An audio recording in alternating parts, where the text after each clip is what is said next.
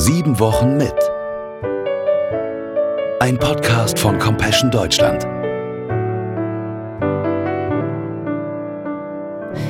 Schließlich kam ein Reisender aus Samarien dort vorbei.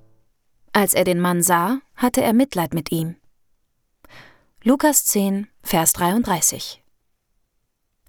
Am liebsten erzählte Jesus Geschichten, um das, was er meinte, zu verdeutlichen.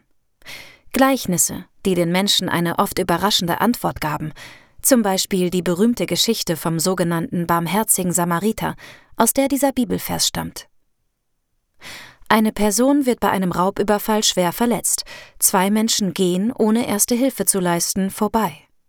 Aber eine dritte Person aus einem verachteten Nachbarland lässt sich aufhalten und greift helfend ein.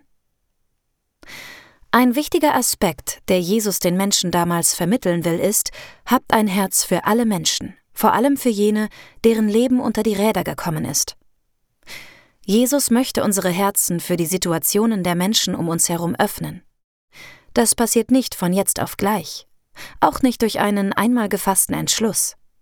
Es handelt sich eher um einen langwierigen Prozess, wo wir oft zwei Schritte vor und einen zurückgehen. In diesem Veränderungsprozess lässt er uns nicht allein.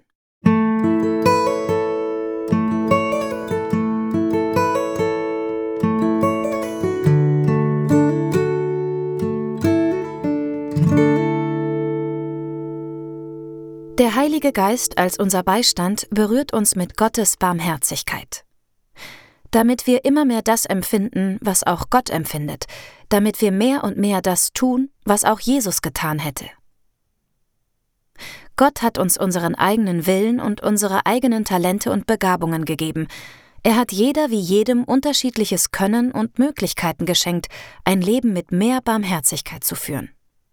Weite und Grenzen, mal mit mehr Zeit für die Situation des anderen, mal mit weniger Raum, um zu helfen.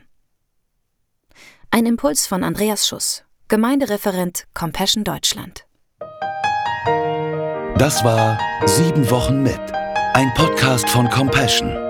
Kinder aus Armut befreien. Im Namen Jesu.